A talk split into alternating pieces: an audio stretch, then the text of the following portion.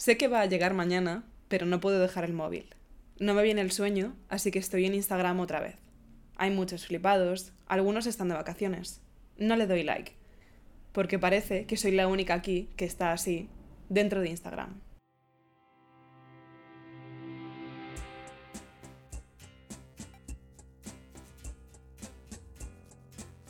Este podcast va a ser curioso, como están siendo todos los últimos que estoy grabando, porque empiezo a pensar que hay un ser superior que realmente no quiere que exista personal y político y que está como destruyendo toda la tecnología a mi alrededor para que todo vaya mal. Pero bueno, básicamente, no sé si notaréis la diferencia, no lo tengo claro, tengo mucha curiosidad para verlo, pero no estoy grabando con el micro habitual porque todo se me ha ido a la mierda, pero no pasa nada porque hoy tenemos de invitada a una persona que también hace podcast. Así que estamos grabando con su micro, con lo cual esto es un crossover especialmente especial, porque tenemos con nosotras a Marsu de Mujer Brusa. Hola Marsu. ¡Ay, qué ilusión! Marsu de Mujer Brusa. Sí. Ya es que es lo único que hago, realmente. Oye, pero hay gente que hace una sola cosa y es una cosa bastante aburrida. Tu cosa es una cosa muy guay. Sí, Está bien, tengo un podcast. En el podcast de hoy es gracioso porque además te propuse que vinieras y me contestaste al momento en plan de, ah, qué guay, porque tú también vas a venir a Mujer Brusa. Y yo dije, pues ya está, perfecto. Gestionado. si notáis que estamos un poco afectadas, me siento mal porque en este se supone que vamos a estar más despiertas. Espero que para Mujer Brusa el nivel aguante. Sí, vamos a grabar el mío después. Sí, serán tres horas encerradas hablando. qué bien. Pero yo creo que va a salir bien. Y de todos modos, eh, me hacía mucha ilusión hablar contigo de este tema, porque además creo que es algo que tú por lo menos ahora, o las veces que hemos hablado, lo llevas mucho más chill que yo, y yo es como que me muero mucho por este tema. ¿En serio? Sí, que es la movida de las redes sociales. Como podréis intuir, eh, yo personalmente llevo muchísimos años en Twitter, creo que tú también, Marcio. Yo llevo desde... En, en enero va a ser 10 años. ¡Guau! O sea, que empecé en 2010, en enero de 2010. Es que me lo recuerda Twitter. Pero en 2010 ni Dios usaba Twitter. O sea, los genios de yo Silicon usaba Valley. Twitter en 2010. Wow. O sea, tuiteaba al cine con mis chicas y esas cosas, pero yo usaba Los estados de 20 pero en Twitter. Sí, sí, sí, pero vamos, yo llevo ahí pues casi 10 años. es un montón de tiempo. Yo, yo también llevo bastante. Llevo como desde 2012 o así. Y además es gracioso porque me acuerdo, porque en el mismo viaje, eh, fue en, el Puente de las Letras Gallegas, que es el 17 de mayo, que nos fuimos de viaje por ahí. Y en ese mismo viaje yo decidí hacerme Twitter y hacerme vegetariana.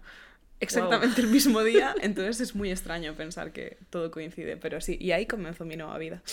Entonces, sí, yo también llevo muchísimo tiempo en Twitter, pero pero siento que mi presencia en las redes viene de bastante antes y de cosas bastante más intensas. O sea, porque supongo que no empezarías por Twitter porque eso es como demasiado cool. No, claro, yo mi presencia en las redes viene pues desde que me acuerdo de las cosas, yo pienso, porque lo primero fue Messenger se considera red al final, ¿no? Messenger... Y Fotolog, yo estaba en Fotolog. Messenger nos enseñó a usar las redes sociales. Claro. De una forma terrible. Y sí, y yo eso, claro, lo viví, pues yo soy del 95, pues ahora 15, lo que 15 años. wow. Jamás pise Fotolog. ¿No? Nunca en la vida. Pues yo, Metroflog me dio menos, pero Fotolog. Pero era como una. Es que soy tan. De verdad que ni no tengo claro a día de hoy que era. Era como una especie de Instagram. Luego te puedo enseñar el mío, sigue ahí. Oh, Dios mío. Sí. Con fotos, entiendo. Sí, y con publicaciones y con... No, era, era como una especie de Instagram, donde tú mm. ponías una foto y podías poner abajo un texto que solías poner lo que hiciste en clase y mandar besos a ciertas amigas que te caían mejor ese día. en plan, Sarita, eres la mejor, tal. Y normalmente subías como collage, en plan, subir una foto sola no era nada cool. Subías un collage cutre y sí, y la gente te dejaba comentarios y me decía, me paso o pásate. Entonces, o sea, ¿era coetáneo a 20? No, yo creo que fue anterior. Fue Messenger, Messenger Fotolog, luego se pasó a Messenger 20 y cuando yo hubo 20 Chat, se pasó a 20. Solo. Me acabo de dar cuenta de que hubo un momento en el que no había 20 Chat. Y me había olvidado por completo. Yo estuve un par de años en 20 y sin 20 Chat. que utilizábamos Messenger como 20 Chat. Que de hecho me acuerdo que pasó como lo de las Insta Stories y Snapchat, que cuando salió el 20 Chat todos dijimos, nadie va a usar esto, todos seguiremos usando Messenger. Y Messenger murió. Y Messenger murió.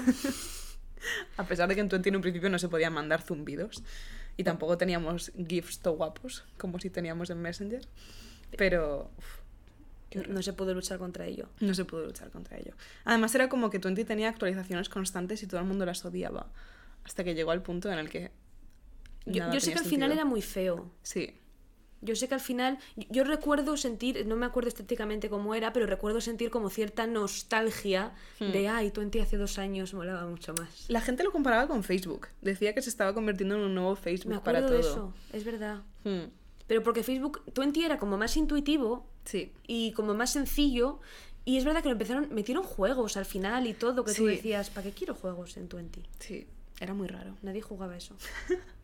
Pero, ¿cómo usabas tu Messenger? Porque, claro, hay que tener en cuenta que éramos bastante pequeñas, porque apenas tenemos diferencia de edad tú y yo, al fin y al cabo, que sí que se nota generacionalmente en algunas cosas, pero para esto no tanto. Y yo no tenía portátil propio ni ordenador propio. Yo no tenía, bueno, yo tuve hasta que no estuve en la universidad no tuve portátil propio. Yo me conectaba en el ordenador de sobremesa de casa después de comer, que mi padre se echaba la siesta y mi madre estaba trabajando y me dejaban ponerme un rato, que además era la hora que quedábamos todos después de comer. Y me acuerdo que cuando iba a Llanes, a mi pueblo de vacaciones, ahí no había ningún portátil, y yo iba al telecentro a conectarme a, a Messenger, que dabas por SMS a una hora, oye, hoy a las 6 nos conectamos. Claro, no te podías arriesgar ir hasta el telecentro, que estaba a dos kilómetros andando y que no hubiese nadie conectado. Y quedabas por SMS pagando tus 15 céntimos por SMS. Correcto. Y te conectabas para hablar pues con, al final, con la gente de clase. ¿Sabes qué estoy pensando? Que fue también en plan de. En esta época en la que todavía no teníamos portátiles propios ni. Bueno, los ordenadores de sobremesa, tampoco podías quedarte, por ejemplo, hasta las 3 de la mañana mirando cosas, en fin. En mi casa no. Pues algo que fue muy común en Galicia y que cuando hablo con gente de fuera no, no, lo- no lo entienden, es que existía la promo. Algo se despierta en tu cabeza si digo la promo. O si digo unos números que te juro que me ha costado un montón memorizar mi DNI, pero jamás los olvidaré, que era 224465. No sé de qué me La promo era una movida que había cuando todo el mundo tenía eh, móviles de saldo, que es que si mandabas promo al 224465, automáticamente te quitaba 5 euros del saldo, pero a cambio tenías 100 SMS gratis todas las noches. Qué pasada, ¿no? Eso era súper heavy, porque de repente era, era como tener WhatsApp súper limitado y con apenas gente, porque solo podías hablar con gente con la promo, o si no, si alguien tenía la promo, hablaba con otra gente, era lo típico de eh, un toque sí, dos toques no, no sé Sí. qué, pero una comunicación un poco precaria y un poco de señales de humo. Entonces sí, la promo para mí fue una época en la que empecé a vivir la experiencia de quedarte hablando por WhatsApp hasta las 3 de la mañana, pero mucho antes. Claro, yo es que no tenía, en plan, no me dejaban el móvil por la noche. Es que yo tenía una vida muy, muy fuera de las redes sociales, para lo mucho que me metí después. Yo en mi casa hasta bachiller, eh, cuando me iba a dormir, yo dejaba... Intenté luchar contra ello unos cuantos meses, y luego me entendí que no era absurdo, entonces yo a mi madre le dejaba el móvil y yo no... Yo era de las marginadas de clase, que Que no mientras... se enteraba de las Claro, cosas. que mientras todos hablaban, en plan, después de cenar, la gente se conectaba y eso. Y yo no me, me lo tenían que contar. Yo era, yo era de esas. Ay, pobrejo. No, yo, yo lo vivía muy heavy porque además un factor que para mí siempre fue muy importante a la hora de las redes sociales es que, bueno, esto lo cuento en todos los podcasts, pero yo era una adolescente un poco amargada y no me llevaba muy bien con la gente de mi pueblo, entonces para mí eran súper importantes las amistades online. Y ya desde Messenger, yo recuerdo que en Messenger, que era insultantemente joven y mis padres me matarían, yo ya hablaba con desconocidos. Ya. O sea, eran conocidos de conocidos, pero yo ya estaba como buscando la forma de encontrar gente fuera de mi círculo endogámico de un pueblo pequeño. Y ya en Twenty yo recuerdo las típicas páginas que había de fotografía. sí. Buah, me flipaba y agregabas a gente que después decías, ¿para qué he agregado a esta persona? Porque literalmente solo reposteaba fotos de Tumblr y era como, wow, qué increíble, Qué ojalá, profundo. ojalá tener un perfil tan elegante como el suyo. Y era simplemente descargar y subir. Pero sí, ya a partir de Twenty me hizo mucha gracia porque yo empecé a conocer a gente de fandoms. Porque también, o sea, esto lo hemos Mm. hablado que tú eres cero fan de cosas. Yo, esto sí, esto da por un podcast solo. Yo no soy, no entiendo el fenómeno fan. Lo respeto, por Ujú. supuesto. Pero nunca me he sentido fan de nada. No hay nadie a quien yo viese y mm, llorase, pero ni siquiera hay nadie a quien yo viese y me apeteciese abrazar que no sea un amigo mío. En plan, no, no siento admiración. No, puedo sentir admiración objetiva por gente de wow, esto que ha hecho es increíble, qué Mm. pasada, ojalá hacerlo yo. Pero no me despierta esa emoción de ¡Ah! Ya. ¿Sabes? De One Direction. No. Buah. Me da mucha envidia, me da mucha envidia. Es una movida, o sea, para bien y para mal. Pero, claro, para mí fue muy importante porque a través de las redes empecé a conocer, pues, la primera gente que conocí en internet fue a través del fandom de My Chemical Romance. Wow. Que fue muy heavy para mí. Además, yo lo pillé bastante mayor, debo decir. Yo lo pillé ya en el último disco. Bueno, contando Danger Days como último disco, porque después no, no, la, la otra cosa, esa yo no sé qué es. Entonces, eh, para mí fue súper importante y empezar a conocer a un montón de gente y empezar a saber que había vida más allá de mi pueblo y como sentirme como borracha de libertad, en plan de wow, todo un mundo de posibilidades y gente que me entiende. Claro. Porque además, claro, eras súper emo, nadie te entendía y de repente encontrabas a otra gente emo y era como tú sí.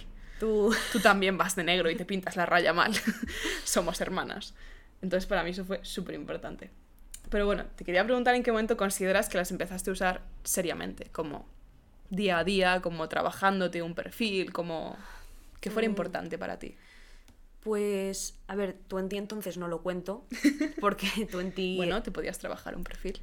a veces subía textos bonitos por los cumples de mis amigas, pero no... Yo también, era esta Sí. clase de persona. Sí, con una entradas foto- larguísimas. Entradas súper largas, pero a la gente le gustaban un montón, ¿eh? Escribía muy bien, la verdad. No, pero yo pienso que ya fue... Ojalá poder poner en el currículum las entradas de Escribí- Twenty. Sí, tres o cuatro capturas, ya no están, qué triste. Jo. Eh, cuando empecé a hacer un perfil, como tomármelo en serio. Yo pienso que ya fue en Twitter. Yo en Twitter tuve cuando llegué, no había nadie. Y e- era una época pues muy caótica de Twitter, porque además yo tuve la. Bueno, no fue suerte, fue mi decisión, pero yo entré en Twitter como Madin Marsu. Yo no he cambiado de user, yo soy clásica, mis orígenes. Eso sigo me parece siendo. que tiene muchísimo mérito. Maddy porque yo he Marsu. cambiado como siete veces. No, yo ya entré en 2010 como Madin Marsu. Y no, no es mi nombre real, ni tenía una foto mía de perfil. Entonces yo empecé a usar Twitter de una manera que me daba muchísima libertad. Porque ya. en Twenty eras tú. Y la gente que tenías agregada sabía que eras tú. Eras pues Marsu, la de clase. Pero en esta manera yo de repente estaba en una... No era una vorágine porque tampoco lo usaba tanta gente todavía. Pero estaba en un lugar en el que yo podía decir literalmente cualquier cosa que decía más burradas que ahora, y, y, y nadie se enteraba, o a nadie le parecía mal, o si le parecía mal a la gente que no me conocía, entonces lo empecé a usar muchísimo. Lo empecé a usar muchísimo y empecé a, bueno, mm, sigue estando todo eso ahí, o sea, Y no te da miedo. Que siga estando... ¿Y eh, si algún día quieres ser ministra, Marsu? no, de hecho muchas veces, bueno, muchas veces el año pasado hice varias búsquedas de su puta, Yo también. borrar tweets, Hice literalmente eso. pues llamaba putas a un montón de chicas en 2013. Correcto. Y lo hice pues eso, con, con puta, con cerda, con coño, con polla. Yo mi búsqueda fue de humor negro. Porque era consciente de que en algún momento había defendido a muerte el humor negro en plan de... ¿Por qué te parece mal que me ría de niños muertos? Y ahora diciendo, Sara, tía, Sara de 13 años, tía, Ya. tía.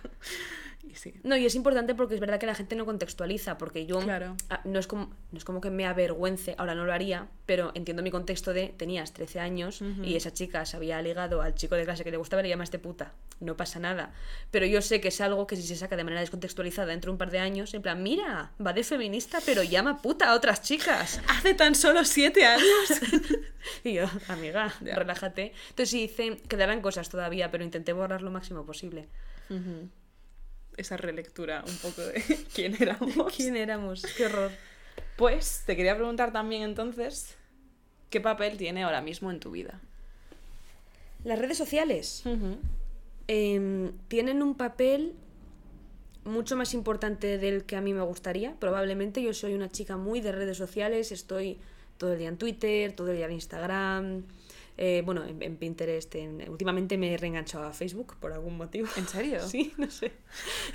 Yo es que no consigo sacar cosas que me hagan feliz de Facebook. Es como que me tengo que esforzar, en plan de vas a entrar a Facebook hoy y vas a dar like a algo y vas a publicar algo, pero no me sale. Yo, pues no sé, mi abuela se ha, se ha hecho Facebook y a veces comenta en Ay. fotos. Yo qué sé, en plan es, es- No paso horas en Facebook, como las puedo pasar en Instagram o en Twitter, pero sí que me gusta. Pero tienen un papel, pues mm, es que mi vida. O sea, no- mi vida no son las redes sociales porque no vivo de las redes sociales, ojalá. Si alguien quiere pagarme por tuitear, estoy dispuesta.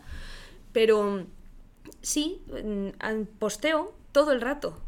De manera compulsiva. Y luego de repente me siento mal y estoy do- dos días sin postear nada y luego vuelvo. Pero en mi opinión posteas de una forma bastante wholesome.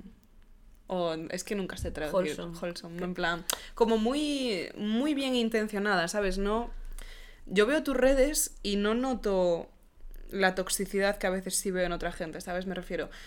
No te metes en broncas, no estás todo el rato como haciendo comentarios negativos. Es como que, ¿sabes? Me da la impresión de que, por ejemplo, sobre todo Instagram, lo usas sobre todo para crear contenido positivo. Sí, No lo usas como para...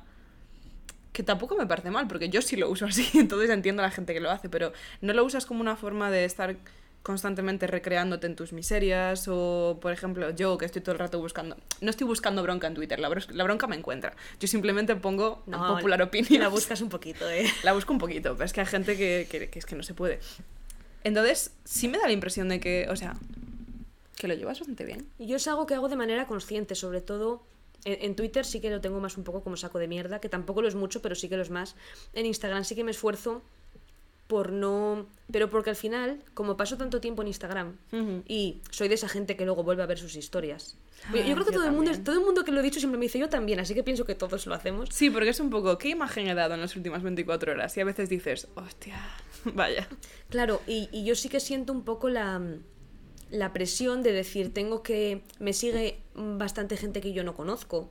Entonces no es como lo que no me sienta cómoda siendo yo, porque sí soy yo, pero sí que no quiero dar una imagen de mí que no me gusta. No, no pienso que sea cuestión de no ser realista o de, o de mentir. Yo tampoco nunca digo mentiras. Nunca he dicho he tenido un día increíble si no ha sido así.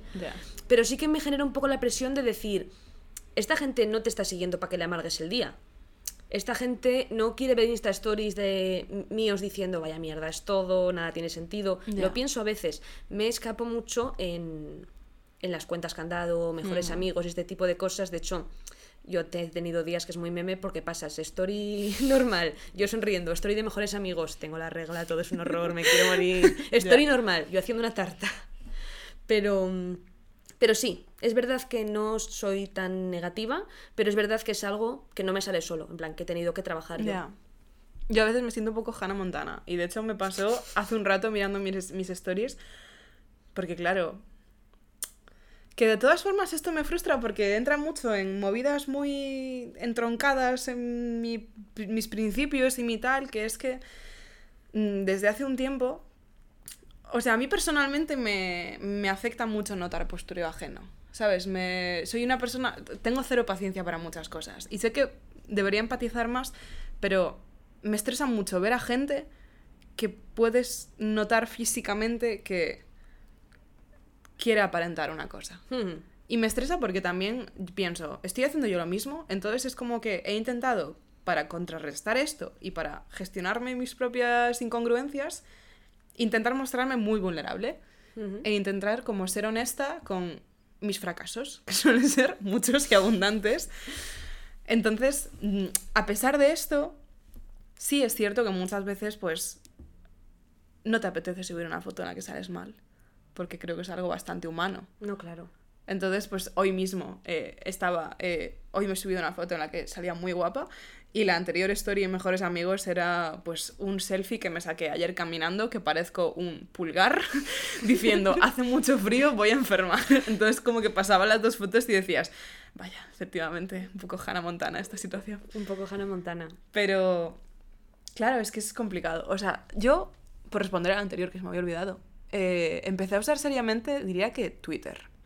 Y además yo siempre he sido una persona que, de forma totalmente consciente, ha usado muy mal Instagram. Lo he hecho adrede. Y lo sé, y, y- y sí, y, y en mi cabeza estaba como ligeramente orgullosa, incluso en plan de, no, no, es que lo mío es Twitter, tengo derecho a ser un fracaso en Instagram.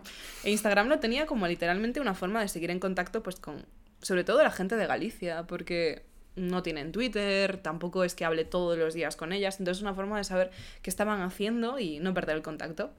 Pero tenía eso, y un poco como álbum personal de fotos, pero no con imagen de voy a usarlo seriamente para crear contenido. Pero mucha gente ¿eh? lo tiene así. Ya, sí, sí. Vamos, yo de hecho casi todo el mundo que conozco Sí, pero es como que. No sé, es como. Siento que ha habido un momento en el que la gente ha abandonado el. sin rumbo que teníamos en Instagram en 2014 y ha empezado a hacer cosas bonitas. Y no me ha avisado. y yo me he quedado en ese sin rumbo y de repente es como que entra los feeds de la gente y digo, Uh. espera, espera, esto es, esto, es, esto es bonito y lo mío no. Entonces sí, pero ya te digo, era consciente y era como, sí, sí, es mi limitación. Instagram, fatal. Y yo seguía en Twitter, porque Twitter era mi sitio de ser ingeniosa y mi sitio de hacer cosas virales o tener un montón de retweets y era como, wow, esta es mi mierda. Y lo empecé a usar seriamente, rollo, todos los días, pues cuando ya tenía unos, no sé, 16, 17 años, que es cuando empiezas a opinar cosas y a hacer cosas. Y ahora es que hay una cosa muy graciosa, que es que antes has comentado que tú no has cambiado de cuenta No. y yo sí. y esto es algo que también me genera conflicto, porque todo en la vida me genera conflicto, porque demasiados pensamientos y opiniones. Entonces, yo cambié de cuenta, pero no fue casual, no fue en plan de me aburro tal, no sé qué. Yo- Claro, yo te sigo en dos cuentas. claro. Y es gracioso porque mi cuenta candado tiene 3.000 seguidores, lo cual no tiene ningún sentido. No tiene ningún tipo de sentido. Efectivamente. ¿Me lo vas a explicar? Sí. Vale. Yo de toda la vida tenía una cuenta. De hecho, esto es muy gracioso. El primer nombre de esa cuenta, bueno, el primer nombre fue una referencia de Umbrella Academy, que fue ya como en 2010 porque me flipaban los cómics. El segundo nombre de la cuenta era una apropiación cultural tremenda. Y no me di cuenta hasta que alguien me lo dijo, porque yo qué sé, yo era muy pequeña, no tenía ni idea de lo que era la apropiación cultural, no sabía nada de lucha antirracista, era una cría blanca que nunca, tenía, nunca había tenido que plantearse esas cosas. ¿Y qué pasa? Que por una historia muy larga que prometo que tiene sentido, yo siempre había tenido el pelo bastante rizo de pequeña, entonces como que tenía un nombre tipo Frofro Girl, en plan literalmente era algo tipo chica afro la traducción. Sí, sí, y a mí no me parecía raro para nada, a mí me parecía un nombre súper original. No, a mí tampoco me hubiese parecido, ¿eh? Claro, y de hecho la gente, la mayor parte de la gente de internet rollo old school que me conocía en esa época me llamaba Fro. Y para mí eso era súper normal. Qué fuerte.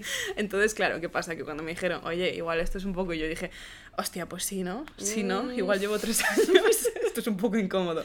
Entonces me cambié al nombre que tengo ahora, que es Funny Funeral, que es tan emo como suena, que era una frase esta súper emo en plan de yo pongo no sé qué yo pongo la gracia a los funerales. Pues ese era yo.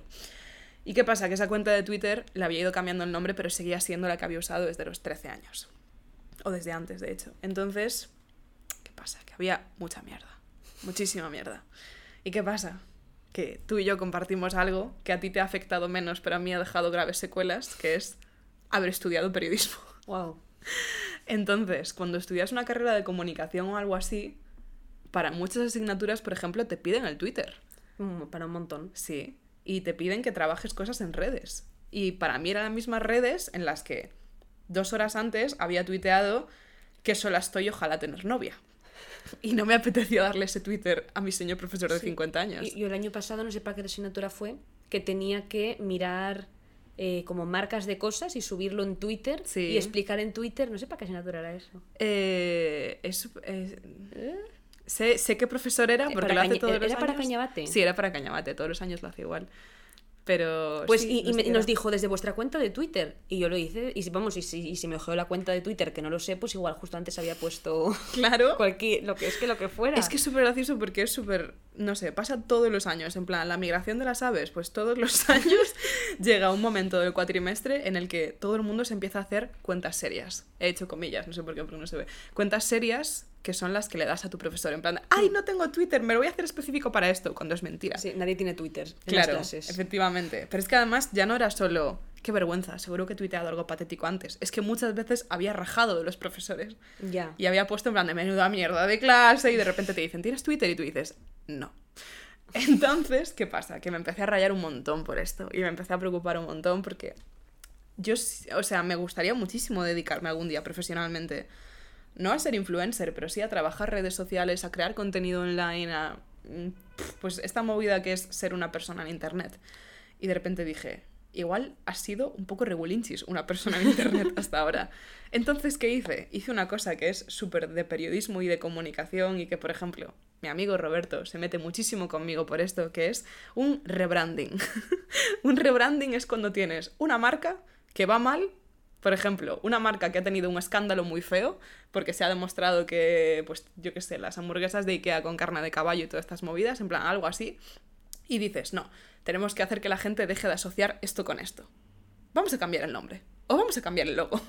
Y así nos libramos como de nuestro pasado oscuro. Como cuando Duwap fue Wakis. Sí, Y todos dijimos, esto es una gilipollez, Sí. sigue siendo Duwap. pues yo me convertí en Wakis. y pasó de ser Funny Funeral. De hecho, Sarah Smiles era mi nombre artístico por una canción de Panic at the Disco. Y dije, vas a ser una periodista seria y vas a ser Sara Ribeiro. Sara Ribeiro. Y ahí es, me es hice- muy bonito tu nombre, tía. Es muy bonito, pero ¿sabes qué pasa? Que no me gustaba nada en Galicia porque es súper normal. En plan, Ribeiro y mi segundo apellido también es muy gallego, que es Capeans. Entonces, Ribeiro y Capeans son dos apellidos muy comunes allá en Galicia. Y yo siempre decía, necesito un nombre artístico. Esto es demasiado común. Pero fuera de Galicia es nombre artístico. Sara Claro, fuera de. Galicia queda guay. La gente me pregunta si soy familia de un tío del diario.es, porque son, aparentemente somos las dos únicas personas Ribeiro conocidas, o sí, en fin. Y entonces, claro, me convertí en Sara Ribeiro y me hice como una cuenta Seria TM, que es desde las que os hablo ahora mismo y desde la que produzco contenidos. Pero para mí eso fue un cambio muy chungo, porque fue empezar a ver las series, las series, sí, las redes un poco como algo profesional. Claro. Y un poco como tú te obligas a ti mismo, tienes la intención o un propósito a la hora de usar Instagram, yo empecé a hacer eso con Twitter. Uf, Entonces, claro, ¿qué pasa? Que eso le quita un poco la gracia. no le quita la gracia entera. Claro, porque ya no es tengo un diario en blanco en el que puedo poner lo que quiera, es... No sé, tampoco digo que lo, lo fuerce muchísimo, porque de hecho al principio cuando hice el rebranding sí que era muy, muy, muy forzado. Y todo era súper raro porque de repente pasé a hablar.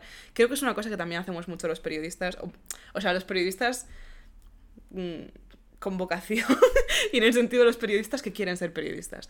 Que es fingir que eres periodista cuando aún no lo eres. Ya. Y yo qué sé, Bueno, Twitter... pero es un fake it until you make it, tía. Sí, pero queda tan forzado. Ya, pero... En plan, porque te pones a hablar con un tono súper, no sé, serio y, y- y extraño e incómodo y hacer encuestas con cosas que no le importan a nadie. En plan de, estás viendo la tele y pones una encuesta en plan de, ¿consideras que Pedro Sánchez miente cuando dice no sé qué y no te contesta nadie, pero tú te sientes súper periodista porque has hecho una encuesta y estás, Estás creando contenido, usas un montón de hashtags? Es una mierda. Entonces, eh, claro, yo al principio era un poco así. No duró. no duró en absoluto. De hecho, si miráis mi Twitter, anteayer estaba volviendo a decir, jo, qué pena no tener novia. Pero bueno, por lo menos es como que sí, me he vuelto un poco más adulta y he dicho, vamos a no rajar de la gente sabiendo que lo pueden encontrar. Pero está bien no rajar de la gente en general. Sí, está bien no rajar de la gente en general, pero bueno. ¿Quién No, ha rajado no. una clase o algo así, sabes? Ok, ok, no, sí, evidentemente si ya vas a rajar, si Sí. no lo encuentran, mejor. Claro, claro. Eso es hacerse adulta. Seguir siendo igual de mal que cuando eras adolescente, pero sabiendo ocultarlo mejor. Escondiendo lo mejor. Claro. Entonces, para mí esa es un poco en este momento mi experiencia con Twitter. Y estoy empezando a cogerle cariño a Instagram, pero porque he descubierto una herramienta maravillosa que nadie me había dicho, que es que este verano estaba eh, tranquilamente tomando algo con mis amigas y de repente dije, jo, es que ¿sabes qué le falta a Instagram? Le falta alguna forma de poder silenciar a la gente. Y mis amigas me dijeron, ¿No sabías que se podía silenciar? Sara, sí, me llevan vacilando con eso desde verano, en plan de, ¿sabes qué le falta a Instagram? Que se pueda subir fotos, ¿no? pues claro, yo lo descubrí en ese momento y mi vida cambió. No, claro. Pues claro, de repente empecé a silenciar a mazo gente, pues que no me interesaban sus stories, sobre todo gente con la que no quieres tener igual un poco el mal rollo que implica darles unfollow, Sí. porque hay mucha gente que lo mira, pero tampoco quieres ver sus historias todos los días. Yo tengo silenciadas a la gente, no. En plan, la gente que sigo, el feed se lo veo. Pero sí que hay gente que tengo silenciadas las historias, sobre todo porque igual les sigo precontenido que hacen en el feed, sobre todo cuentas en Sí. plan, cuenta de cocina, y subo fotos con recetas. Y sus stories son ella con su marido contando chistes. Digo, Ya. esto me la viene dando igual.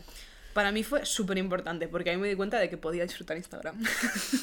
y de que, porque claro, joder, yo en Twitter siempre hice un poco lo que, lo que me dio la gana sin presiones. Pero en Instagram sí que, al ser una forma de mantener contacto con gente antigua y al ser un espacio que usa más la gente que conozco en mi día a día, pues no sé, para mí fue súper, súper guay.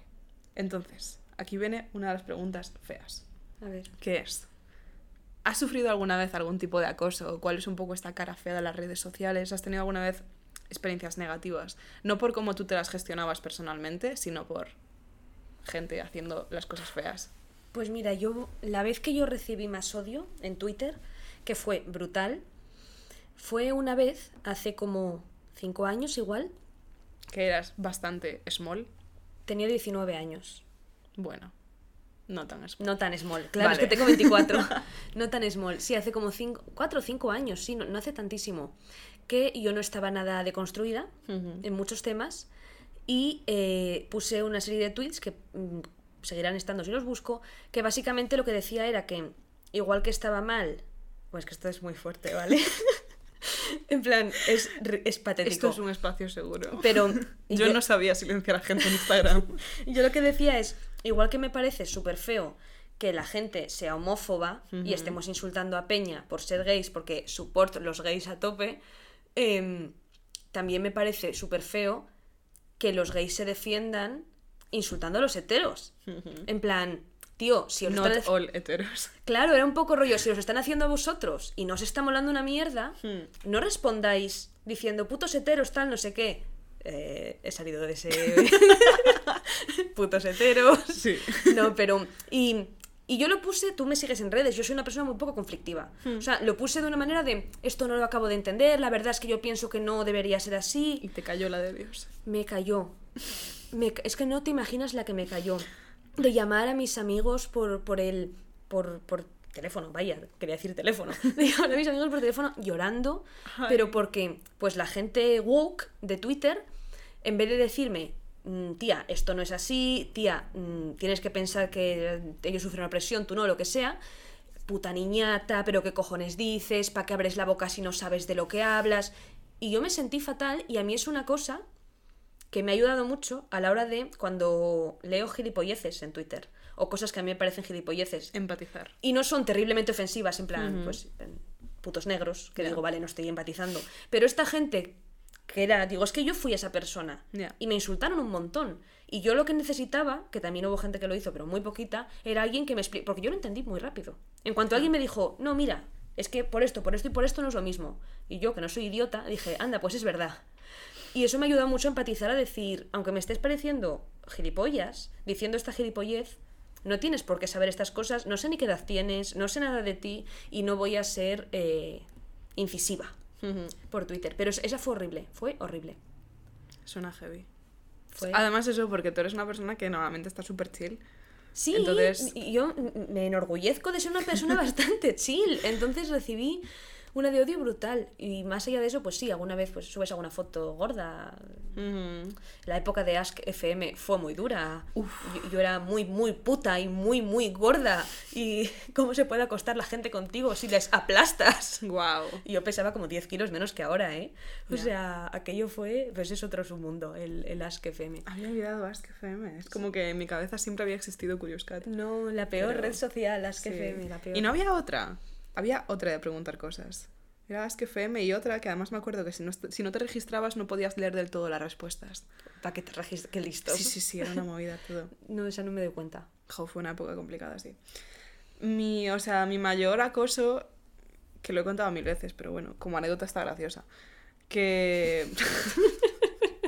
Me parece mentira estar contando esto, pero yo tenía un canal de YouTube hace unos cuantos años y básicamente el canal pues iba bien, pero súper chill, en plan, porque yo tampoco tenía expectativas de ningún momento que se convirtiera en mi vida, ni lo he llevado de una forma profesional, ni nada. Y pues yo qué sé, podía llegar a, no sé, 5.000, 6.000 reproducciones y yo estaba como súper contenta Joder, es que porque... eso es una pasada. En plan, Claro. son mogollón. Sí, y además en mi cabeza yo, mi cabeza era un poco que Twitter se me había quedado corto y quería hablar más. Entonces, Yo me pues, abrí el podcast por eso, ¿eh? Claro, sí. Porque necesitaba hablar más de lo que estaba hablando. Yo me abrí el podcast porque no estaba preparada para volver a YouTube. no, que no soy segundo plato, pero, pero sí, ahora mismo me gusta mucho más que YouTube. Porque YouTube... Claro, ¿qué pasa con los podcasts? Que no recibes hate. Porque como solo te escucha gente que te quiere escuchar, es porque, no, maravilloso. porque no se recomienda casi. Yo, Claro. uno de los motivos cuando me preguntan ¿por qué podcast? Te digo, porque sé que mi vídeo no le va a salir recomendado a otra persona que me va a decir, puta gorda. Ya, ya. Que fue un poco mi ¿Qué fue? Entonces, ¿qué pasa? Que yo tenía vídeos, en plan, yo era...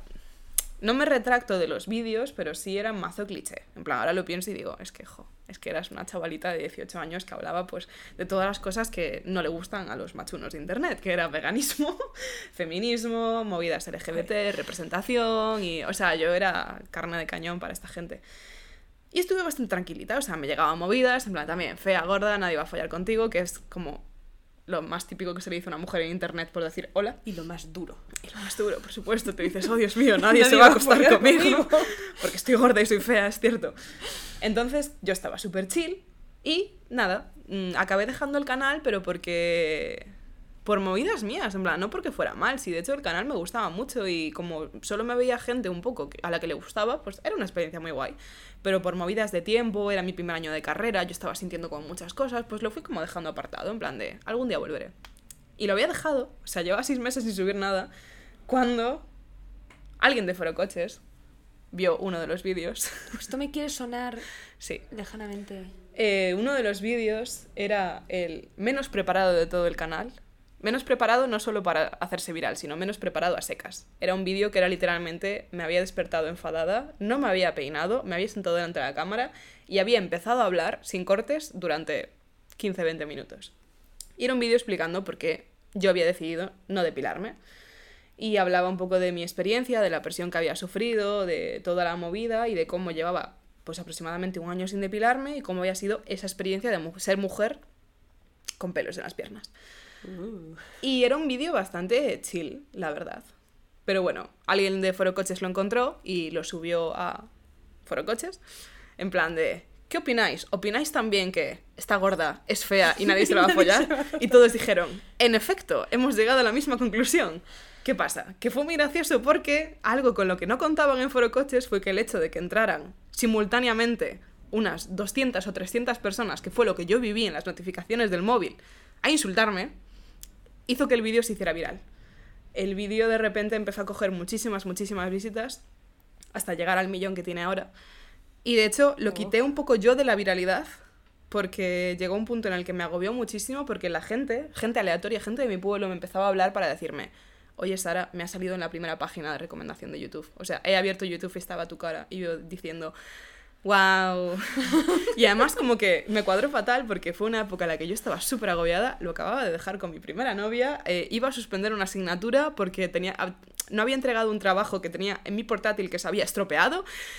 Todo me estaba yendo súper mal. Entonces decidí literalmente poner el vídeo en oculto y sacarlo del algoritmo de YouTube. Y gracias a eso como que la cosa se calmó bastante, pero bueno, igualmente Quité los comentarios para ese vídeo, no porque no supiera perfectamente lo que ponían, sino porque me parecía muy doloroso para muchísimas chavalas que me hablaron, que gracias a eso la gente no solo lo vio gente de Foro Coche, sino todo el mundo a quien le apareció, y me habló un montón de chicas súper pequeñas diciéndome, jo, esto me ha ayudado un montón. Y me parecía súper deprimente que entraran a ese vídeo, lo vieran, dijeran, jo, qué guay esto, y fueran a los comentarios y que todos los comentarios fueran hombres diciendo, si haces esto mereces morir. Entonces dije, voy a quitar los comentarios, no por mí, que sé perfectamente lo que ponen, sino por hacer pensar a esas chicas por un momento. Que todo está bien, que, todo está bien. Entonces, ¿qué pasa? Que su conclusión fue, ah, no podemos comentar aquí, pues nada, te llamaremos puta fea y gorda en todos tus demás vídeos, con lo cual también un montón, consiguieron más visitas de todo, tal, no sé qué, la gente buscó mi, mi correo personal, buscó mi Twitter, buscó mi de todo, mi Curious Cat fue una salvajada, y nada, durante unos meses Internet fue una aventura. Wow. Y fue bastante feo. ¿Qué pasa? Que gracias a eso, pues, yo qué sé, también tuve oportunidades muy guays y también me enseñó un poco a relativizar, porque en mi cabeza es como que nunca lo pasaré tan mal como de aquellas, ¿sabes? Es como, ya has tenido. Ya has tenido como 100 comentarios por minuto, dejándote claro en largos párrafos el asco que das y analizando absolutamente cada decisión que has tomado. Que eso era algo horroroso. Qué fuerte. Claro, entonces sí, a partir de ahí fue como que mi relación con las redes sociales se relativizó bastante. ¿Qué pasa? Que ahora mismo...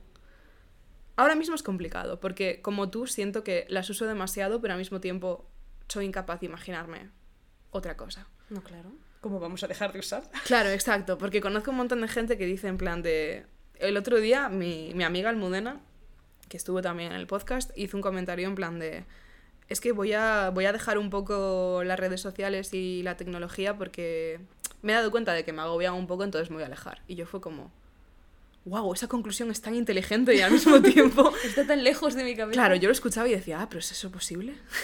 en plan, suena muy simple, pero wow. Entonces, en este momento, yo ahora mismo no estoy mal. Bla, estoy... ¿No? Cuando voy al psicólogo no es el principal tema que le comento. Pero sí es cierto que me afecta muchísimo compararme con otra gente. En redes sociales. En redes sociales. Me afecta un montón. Y me pasa muchísimo más en Instagram. Porque siento que en Twitter nos vamos al extremo contrario. En Twitter nos regodeamos todos en nuestra mierda, que tampoco es positivo, y entramos todos en modo como discutir un poco quién está peor. Ya. Y que si eres feliz, eres un pringado y eres normie. Y, ah, eso- si eres feliz, tienes que ser un ingenuo. No puedes ser feliz y ser inteligente. Yo que soy inteligente, estoy deprimido. Eso pasa un montón y yo a veces que pongo tweets que intento Felices. ser agradable en plan, espero que tengáis un buen día, tened una buena semana, todo va a ir muy bien. Y hay gente que me contesta en plan, ¿qué cojones te pasa? Y yo, ¿qué te pasa a ti? Ya. Amargado. Pues que tienes que. Claro, es que tienes que autoconvencerte de que es normal que te sientas así y que no tienes que hacer nada por cambiarlo. ¿Sabes? Es como, no me voy a esforzar en mejorar, que mi vida es una mierda, me voy a regodear aquí, voy a. Pues como hablabas tú en tu podcast, voy a regodearme mi papel de víctima, porque está muy bien y está muy bien repetir mil veces todo es una mierda sin intentar cambiarlo. Y eso es algo que a mí también me pasa un poco, porque yo de normal soy una persona bastante cínica y bastante pesimista. Y cada minuto de mi vida que no lo estoy siendo, estoy haciendo un esfuerzo. Porque de verdad que si me dejara ser, yo sería la persona más deprimente del planeta. En plan de, no, ¿para qué hacer nada? Todo es una mierda, vamos a morir. Y estoy como, de verdad, constantemente intentando inspirarme en gente. Esa clase de gente que flipas porque dices, ¿cómo no se ha corrompido tu alma? ya. ¿Dónde has estado? ¿Quién te ha protegido? Pues dices, Dios, quiero ser como esta gente, quiero también tener esta pureza, esta... Sabes que muchas veces me frustra porque es como que se da por hecho que es gente que es tonta. Si no ves lo mal que está el mundo, es que eres tonta. Y muchas veces es gente que ve lo mal que está el mundo, pero tiene la valentía suficiente como para seguir queriendo hacer cosas. No, claro, yo pienso que el punto está ahí. Yo casi todo el mundo que sigo en redes sociales que me resulta inspirador en ese sentido, no es que nos estén enterando Claro, de no que son un planeta se va a la mierda y de Hmm. que el sistema capitalista es horrible. Es gente que está diciendo, bueno, la situación es esta, voy a esforzarme lo máximo posible para dentro de esta situación de mierda hacerlo todo lo mejor posible. Claro. Claro que también hay tontos. Sí. Hay gente que es tonta y ya está, no, no vamos a negar su existencia. Pero hay mucha gente que... Y parece que dice, ah, es que léete un libro. Hmm. Y yo, léete tú tres. es normal. Ya, ya, ya, ya. Entonces, pues eso, intento escapar un poco de ese extremo de, de Twitter, pero al mismo tiempo muchas veces me agota Instagram. Incluso habiendo silenciado a muchísima gente. Reconozco que ahora ya estoy mucho mejor. Porque es como que ya solo veo las cosas de gente que me importa. Y sí es cierto que muchas veces también siento envidia y me comparo con gente cercana, pero no es tan habitual. Porque como sé de dónde vienen, porque como me tienen en mejores amigos, yo los veo y digo, sé que sí, estás feliz, pero sé que ayer estabas mal. Entonces, tal y como hoy estoy mal, mañana estaré bien. Y sé que la imagen que yo también estoy proyectando tampoco es tal y como yo la veo. Claro. Entonces, no es tan duro. Pero igualmente, no sé, sobre todo me pasó más en la universidad. Porque, claro, antes como solo seguía a la gente que me interesaba en Twitter y en Instagram me daba igual, pero como que en la universidad empecé a hacer más relaciones así de decir, bueno, gente de, de- de la magistral de clase o gente de tal, no sé qué, venga, va, te tengo que seguir. Sí. Y era horroroso, porque era como decíamos, que no lo he dicho, soy un desastre en este podcast. El texto que leí originalmente se llama Instagram y es una canción de Dean, que es un artista de K-pop. Y, y como dice, parece que soy la única persona que está así en Instagram. Yo a Ya. veces digo, porque soy la única persona infeliz del mundo. No. Porque todo el mundo está de vacaciones o está... No, lo de las vacaciones es verdad, ¿eh? Y algo La que. gente que- se va mazo de que no- vacaciones. la gente está todo el día de vacaciones. Yo no lo entiendo. Sí, No lo entiendo. Sí, sí. Yo tengo la teoría de que se sacan como fotos con cinco outfits distintos cada día para poder reaprovecharlas. Sí, o vacaciones muy largas. O... Sí, sí, sí, sí. o un montón de. Yo no lo entiendo. Ya. Yo sigo un par de personas, en concreto, las tengo en la cabeza, que yo pienso. Si trabajas, no sé cómo tienes tanto tiempo libre. Y si no trabajas, ¿de dónde sacas el dinero? O sea, ¿cómo puedes estar cada dos semanas en un manteniendo sitio? este tren de vida. Y lo sí. hacen, y lo hacen. Hmm. Eh, ojalá sí. yo. Pero no. Sí, pero es horroroso. Y últimamente, ¿sabes con qué me ha pasado? Que era un poco mi espacio seguro de... Bueno, puedo seguir a gente wholesome y al mismo tiempo, ¿sabes? No me, no me estreso. Y como yo tampoco creo contenido, ya no me estresa. YouTube. Yo siempre he consumido un montón de cosas de YouTube. ¿Y qué pasa? Que me he mantenido bastante alejada de YouTube mainstream. Yo veía cosas súper específicas, en plan... Pues sigo a un montón de youtubers veganas que sí, muchas veces proyectan que tiene una vida perfecta. Hay una tía que vive en Hawái que es que ha hecho que quiera tener y, y yo tres sigo hijos. a la piba que y, y- y tiene a los hijos de manera Sí, natural. y- rubísimos, sí, guapísimos, Sí, sí, la niña sí. pequeña es una monada. Ay, qué linda, sí, exacto. Pero aún así, es como una vida tan alejada de la mía que no pienso, ah, soy una fracasada por no vivir en Hawái. No, es bueno, evidente que- Claro. Pero ¿qué pasa? Que he empezado a seguir a gente a la que nunca habría seguido porque me interesa mucho la estética de sus vídeos y porque en un principio me autoconvencía con que me inspiraban, pero me he dado cuenta de que no me inspiran y solo me generan una presión para ser como ellas, que son, además son casi siempre chicas, típicas youtubers que tienen 17 años, son guapísimas, tienen una cantidad de pasta que es insultante y es como un día en la vida de un adolescente normal. Y pues se va a. Tienen vestidor, ¿sabes? ¿sabes? Claro, En tienen plan, vestidor. Se levantan y dicen, voy a escoger la ropa de mi Sí, vestidor. sí. Y yo, ¿qué vestido? Vamos a ir a Starbucks por cuarta vez en el día. Y yo, eso es lo que gasto en comida en dos semanas.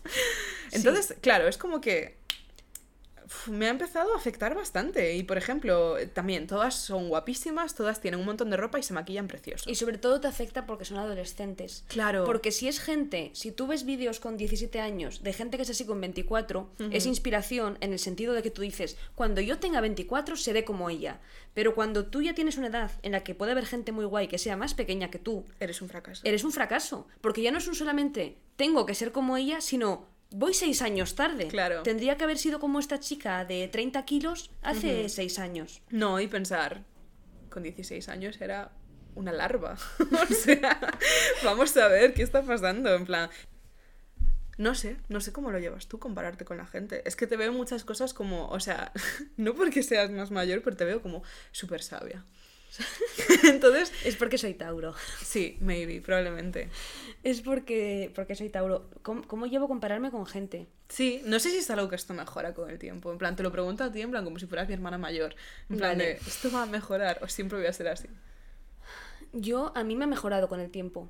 Yo actualmente no me comparo. Tengo días de crisis. En plan, Mm. como de por cada nueve días de paz, tengo un día de crisis en el que me comparo con todo el mundo. Y además, como que siempre salgo perdiendo. Y constantemente soy yo, pues eso, la más fea, la que tiene más granos. Tengo muchos granos para la edad que tengo y eso me, me tiene un poco preocupada. Pero. Pero no, he llegado a un punto que me da. Joder, nunca lo había pensado, pero me da más igual o no me, no me afecta. O sea, evidentemente veo chicas que me parecen guapas y me gustaría parecerme a ellas. Pero es como que ya tengo tan asumido que no me voy a parecer a ellas y ya he intentado, he tenido las fases de intentar maquillarme de todas las maneras, ponerme pelo de todas las maneras, intentar, pues eso, hacer dietas horribles para adelgazar un montón, mm, tener ansiedad y engordar un montón. Entonces he llegado a un punto que he dicho es que como yo nunca voy a ser Carlota Bruna, pues que ya da igual. Ya. Ya mm, tengo que verme bien yo y ya está. Y e Instagram, yo solamente me comparo en plan mal con el tema del dinero. Eso sí que es verdad que, que est- esta gente que, bueno, pues vende droga, vamos a decirlo, esta, esta gente que vende, Reconocedlo ya. que vende droga y está todo el día viajando, a mí sí que hay veces que me fastidia un poco porque sí que tengo esta sensación de, jolín, yo también me lo merezco. Yo también soy guay y también soy trabajadora y buena persona y también quiero irme yo- a Santander. Si es que tampoco necesito irme a Tailandia. Además es que mucha peña es eso, que alguna gente pues ha tenido suerte, alguna gente curra un montón, alguna gente vende droga. Pero es que hay gente que claramente ha nacido así. Esa es la que me fastidia. Y eso es tan frustrante pensar, Dios, no tienes ni idea de la suerte que tienes. Y No. además tienes la- la- el mal gusto de presumir de ello. Yo- Cállate, yo- por lo menos. Yo creo que no es, no es presumir, sino que lo ven como algo tan natural. Claro.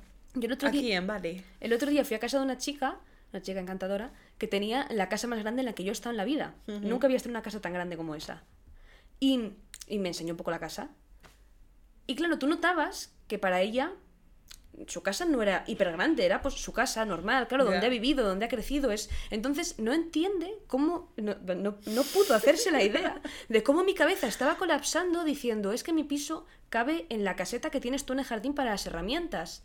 Y, y pensé, claro, no, no lo estás haciendo para fardar. Es porque, y la gente que viaja un montón y sube fotos, no es, habrá gente que sí que diga, eh, jodeos, sí. followers. Pero hay mucha gente que siempre es como, pues lo normal, tengo dinero y es normal. Y yo, pues vaya. Yo no, por lo que sea. ya, te entiendo. Y con respecto a esto, esto ya te digo, es un conflicto tremendo que tengo yo. ¿Cómo te sientes con respecto a la imagen que tú das de ti misma? Porque a mí es algo que me da mucho miedo y esto pocas veces lo he dicho en voz alta. Mm, Me da muchísimo miedo ser mucho más guay en internet que en persona. Es como mm, no fears, one fear. Sí, y de hecho cuando desvirtualizaba a la gente, que es como el verbo más millennial que existe, y cuando conocía a gente de Twitter y no sé qué, mi cabeza siempre era como, jo, es que la gente de Twitter se lo ha visto como mi mejor selfie. Ya.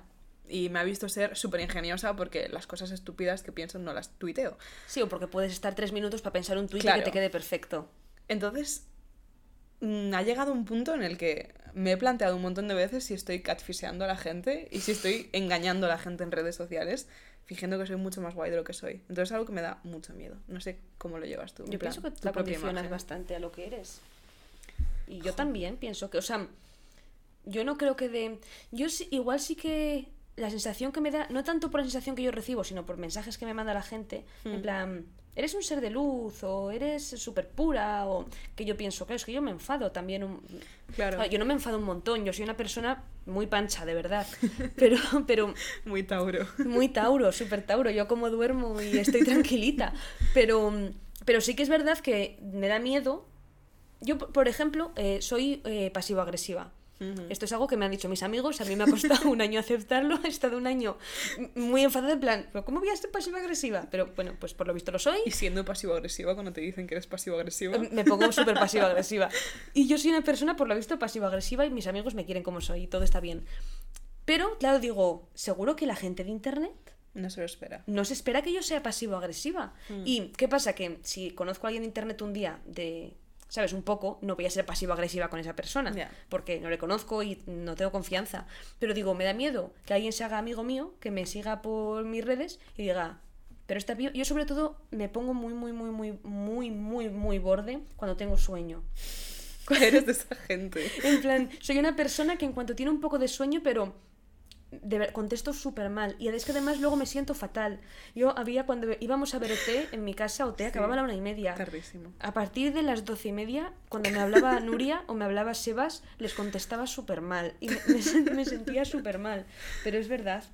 No siento que engañe a la gente. Lo estoy diciendo en público. Soy, Ya. soy pasiva-agresiva. A mí mm, me ha pasado también con personal y político. Con el propio podcast, a veces también.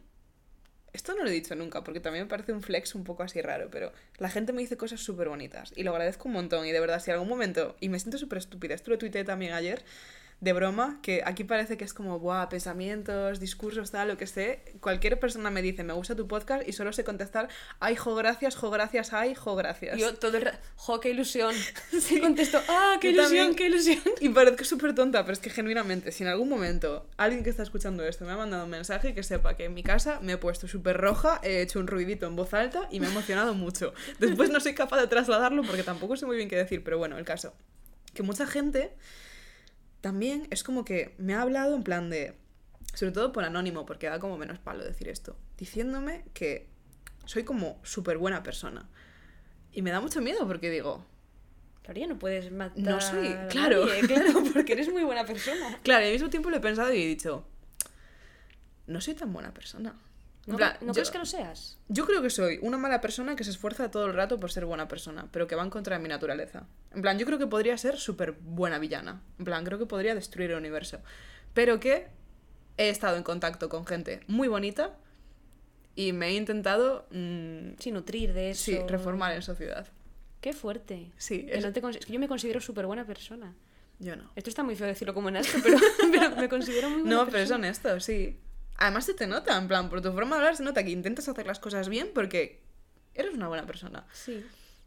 Yo es que podría ser muy mala. Tengo ese superpoder ahí oscu- Te oculto. te saldría ser claro, mala. Me saldría ser súper mala. Y he sido súper mala en el pasado. Y estoy como todo el rato haciendo un esfuerzo genuino por ser buena peña.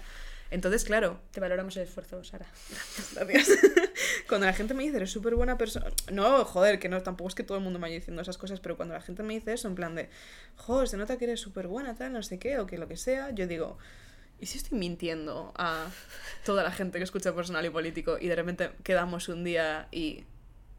No es que yo me ponga a rajar de alguien todo el rato, pero hago un comentario como negativo. Después lo compenso con que en Twitter soy súper bullas. Ya. Y digo, bueno, en Twitter se nota que tengo mi carácter. Pero sí, es como un miedo que tengo, estar todo el No. rato engañando a la gente. Yo no creo, vamos, yo te sigo como seguidora de personal y político y te sigo como amiga y vecina y, y eres la misma persona. No parezco un ser de luz Mm, irreal. No, eres la misma persona, eres igual que en mi casa sin micro. Jo, eso es como mi mayor preocupación. Pero sí, me- es, es complicado porque al fin y al cabo tú controlas exactamente lo que pones, tal y como todo el mundo controla exactamente lo que pone, y muchas veces eso genera como visiones irreales o, o paranoias por mi parte, porque es eso, yo la mayor parte del tiempo, pues no sé, me obsesiono con que estoy dando una imagen que no es, o que tengo muchísimo miedo a hacer postureo. Ya. Muchísimo miedo, en plan, me agobia un montón. Pero tampoco puedes obcecarte en ello, en plan, evitarlo conscientemente. Ya, pero al mismo tiempo es como que. Esto es una cosa muy en carácter conmigo. Esto acaba- está, siempre todos los personal y político acaban siendo como una sesión de terapia gratis que me hacéis. pero eh, también, o sea, llevándolo al tema de los cánones de belleza y la aceptancia, la aceptancia, sí, la aceptación y todo eso, de lo cual hablaremos, ¿eh? Mujer brusa. Eh, también cuando subo fotos bonitas, digo, tío, eres una falsa de los cojones. O sea, esta no es tu cara la mayor parte del tiempo. Tu cara la mayor parte del tiempo es mucho más desastrosa. ¿Y qué más da? Pues que digo, no sé, le dices a la gente que se quiera tal y como es, pero pues tú escoges la mejor selfie. Que Bueno, sé que es- no es tan negativo. Pero la mejor selfie es tal y como eres. Saliendo. Otra cosa es que digas, en todas las fotos me pongo dos tallas más de tetas y me pongo los ojos azules. Ya. Digo, chica, pero que de 40 fotos que te haces, escojas la que te veas más guapa. Sí, pero es como estar todo el rato predicando la vulnerabilidad y después tú también necesitar como dar una imagen que te haga sentir bien, ¿sabes? O sea, necesitar pues que entiendo que es humano también, porque hasta qué punto es que soy yo intentando haceros sentir mal a los demás o intentando generar una imagen o hasta qué punto simplemente que quiero compartir algo que me hace feliz. Pero no sé, como yo me rayo tantísimo por el contenido ajeno, es como que pienso, soy esa persona para alguien. En plan, soy la persona que hace que otra persona se siente insegura. Y es como un estrés constante. Sobre todo en Instagram. En Twitter, de verdad que Qué, estoy qué difícil chill. lo haces todo, ¿eh? Ya. Con lo fácil que sacas una foto. Eso dice sales- mi psicólogo también. Sácate una foto, si sales guapa, pues la subes. ya. Y si alguien dice, qué guapa, tú dices, gracias. Tú dices, Ay, jo, gracias, gracias, jo. Ay, jo, gracias, jo, muchas gracias. Y te vas a la cama diciendo, es Sí. verdad, soy guapa. Sí. Es que es muy simple, ya lo sé, ya lo sé. Pero hay como complicaciones, porque, y esto lo hablábamos antes, las redes sociales son súper jóvenes, tanto como nosotras, que somos lozanas. Entonces, ¿qué pasa? Que hay muchas cosas en las que siento que no hemos llegado a acuerdos internacionales. ¿Cómo evitamos estos malos rollos constantes? Esta falta de... A ver, lo que no, no podemos convertirnos en la policía de los vistos, digamos. la policía de los leídos. Eh, ¿Sabes? El, el problema que yo veo es que te iba a decir, es un tema de empatía y de tú darte cuenta de que si a ti te molesta, no lo hagas. Pero la gente que lo hace es porque tampoco le molesta. Muchas Mm. Claro, veces. En otro exacto. caso sí, y esto es algo que discuto muchas veces con mi pareja, porque él es mucho más dejado para temas de WhatsApp y demás. Pero porque como para él no es importante, y si él me habla a las 10 de la mañana y yo respondo a las 8 de la tarde, a él le da igual, no es capaz de empatizar con que para mí sea importante. Entonces, claro, tampoco es un tema de no hagas lo que no te gusta que te hagan, porque te dirán, es que a mí me da Es que igual. a mí me la suda. Y yo, pues claro, es que Claro, entonces- es que hay un montón de gente a día de hoy con 20 años que usa WhatsApp como si fuera un email. Sí. En plan de, ah, te contesto a esto cuando pueda. y tú como, ah, no va a haber un intercambio. Y ellos, no. y tú, no, vale, entonces. Entonces, sí, o sea, yo creo que es un poco que aunque sea horroroso, que nosotras tenemos como que empatizar con esa gente.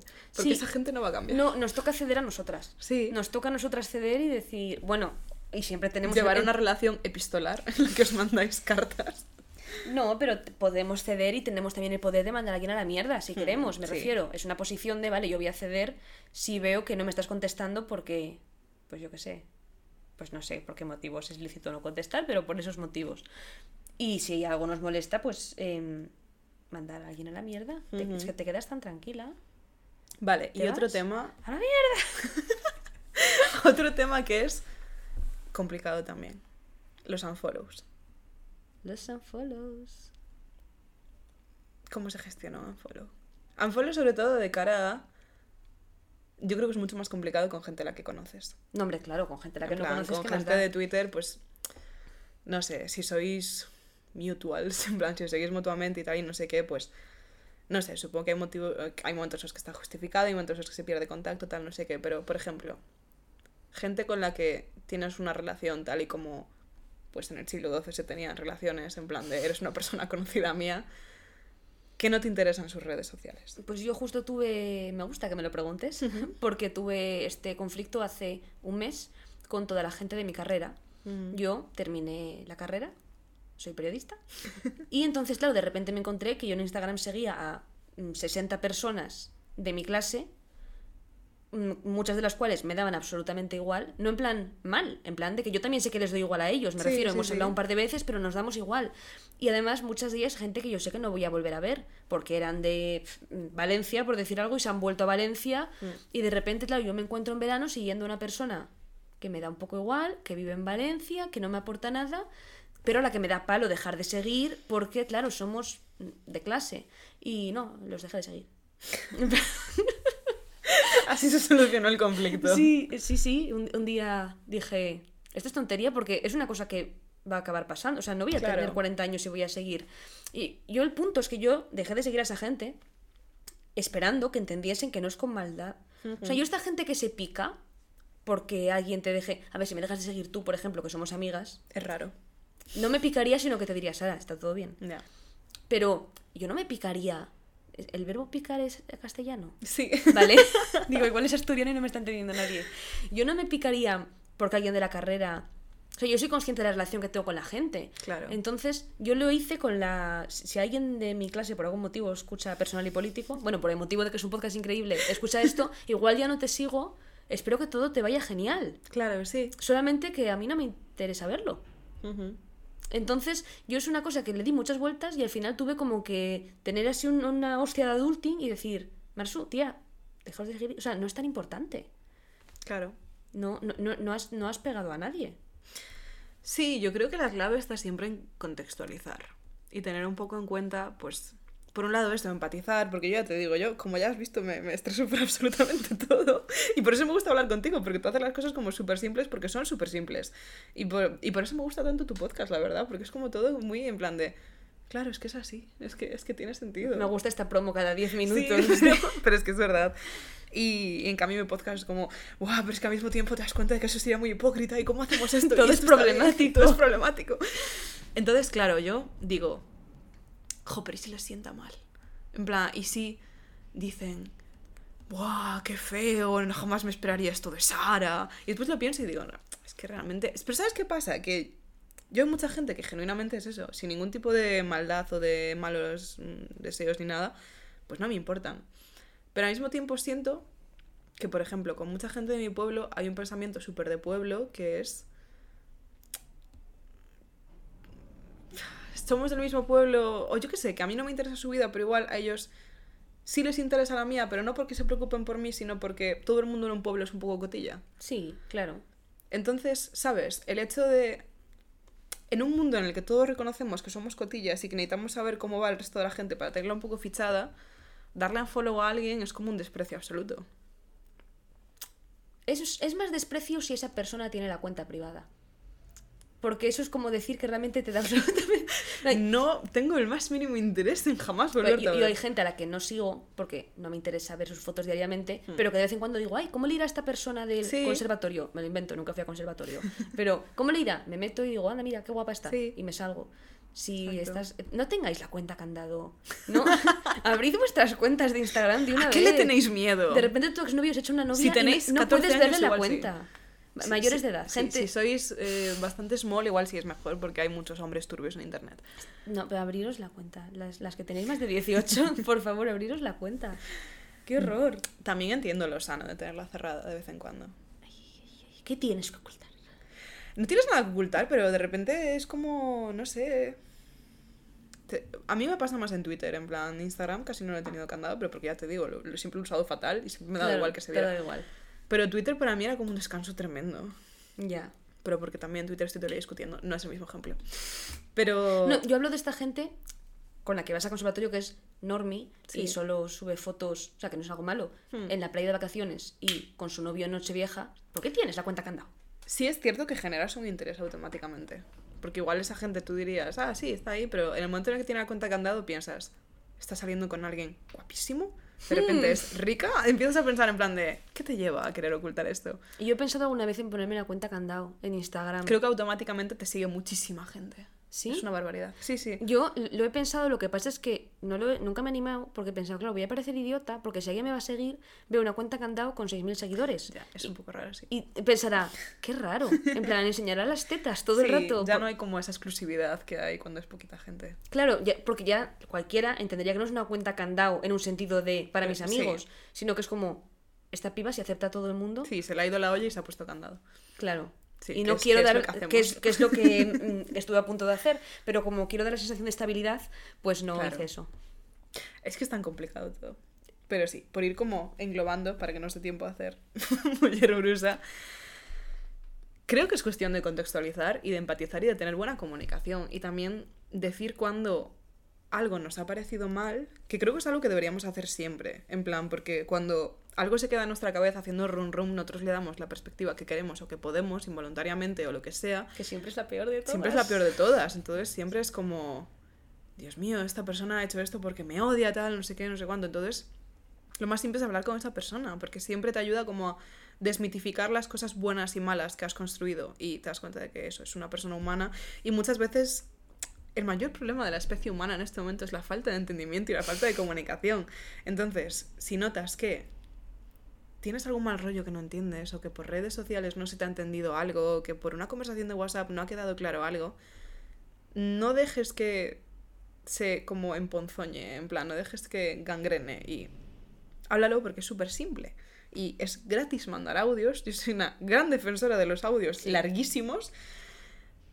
Y, y ya está. Y también eso, contextualizar, que es algo que yo nunca hago, y ponerle a las cosas el peso que tienen. Y que eso, que, que una persona te dé unfollow en redes sociales no es el fin del mundo. Probablemente tenga una explicación que puede ser, ha pasado una cosa, ha habido un conflicto, y en ese caso, pues lo podéis hablar, o puede no tener ninguna explicación, que es simplemente, pues que tampoco es en plan de dadle un follow a vuestros amigos, en plan este discurso que hay ahora de no tenéis que tenerle aprecio a nadie, en cualquier momento la gente Eh, se sí, puede ir. El, desapego y todo eso, claro, pereza. no, no es del desapego.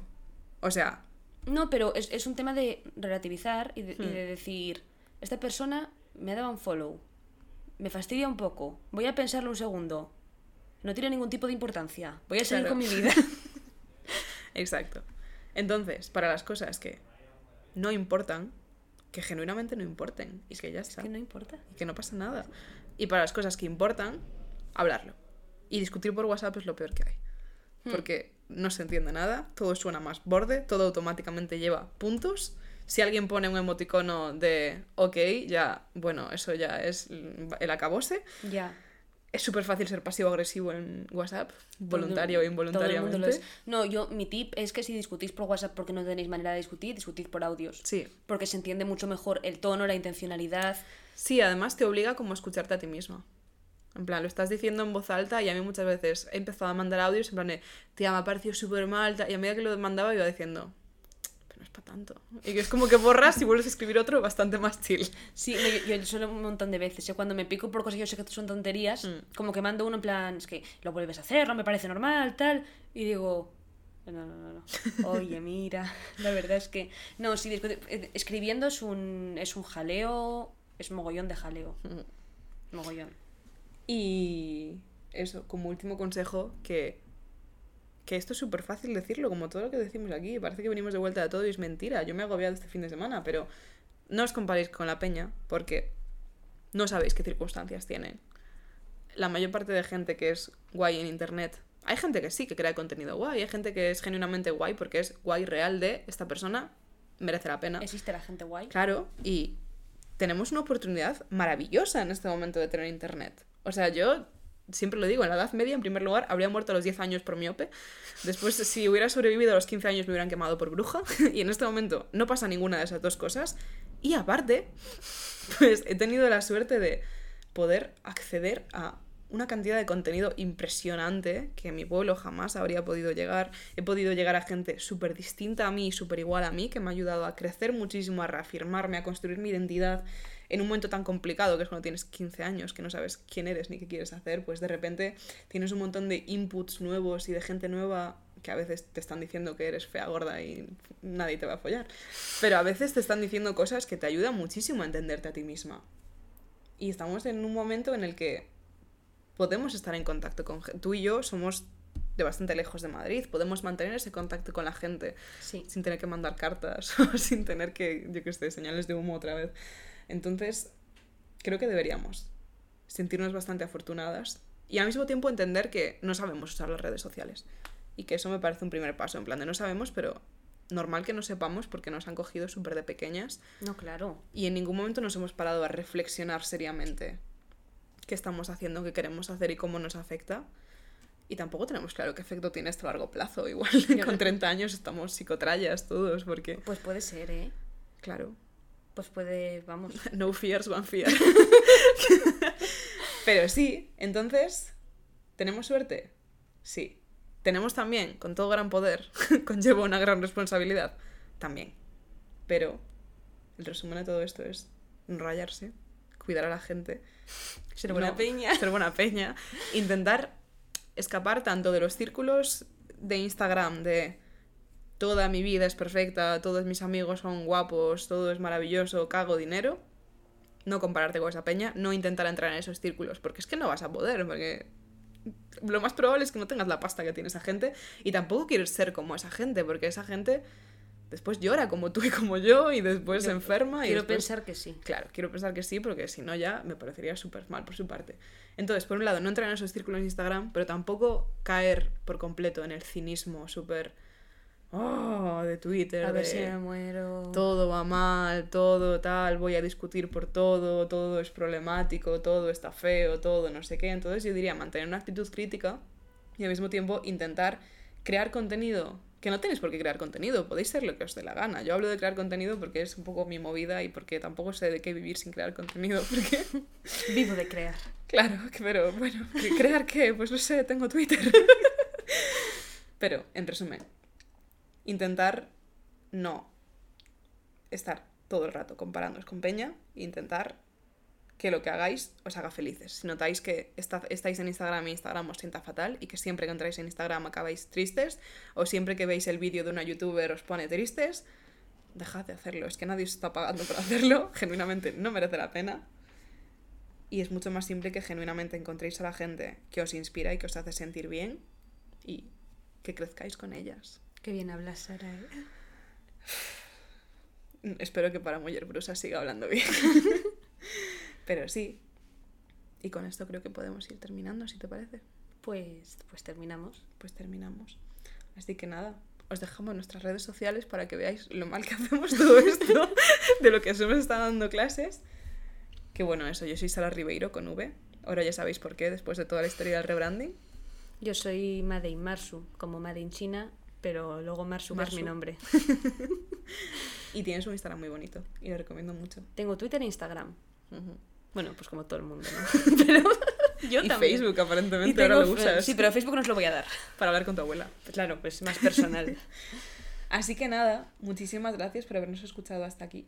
Espero que os haya gustado y eso, como esto es, mm, es mi primera colabo oficial después de muchísimos años de internet, así que me hace mucha ilusión. Claro, es que tú has hecho colabos con Sebas y tal y con juego cosas así muy guays, pero yo me hace mucha ilusión, entonces eso, espero que cuando terminéis este capítulo, pues descanséis un rato porque si no nos acabaréis odiando. No, claro, des- y descansad, o un día Sí. incluso, ¿eh? Sí, sí. sí, y sí, mañana os con calma. ponéis...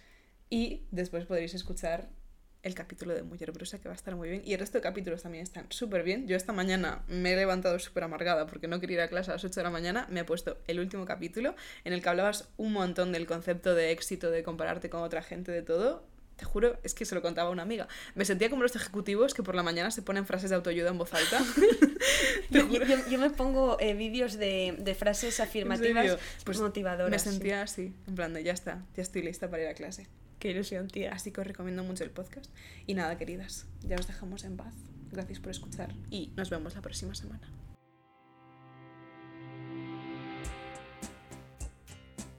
Si te ha gustado este programa y te gustaría que hubiera más, puedes ayudarnos de varias formas. Para intentar pelear contra los algoritmos, podéis darle a seguir o a like en la plataforma en la que lo hayáis escuchado. Y por supuesto, podéis compartirlo en vuestras redes sociales y recomendárselo a vuestras amigas. También podéis seguirnos en Twitter, donde somos arroba personalipol, y venir a contarnos qué os ha parecido. Si además tenéis las ganas y la capacidad, este es un podcast bastante modesto que no está financiado por ninguna élite económica. Pero siempre nos podéis invitar a un café simbólico equivalente a 3 euros en co-fi.com barra Gracias por escucharnos y nos vemos en el próximo capítulo.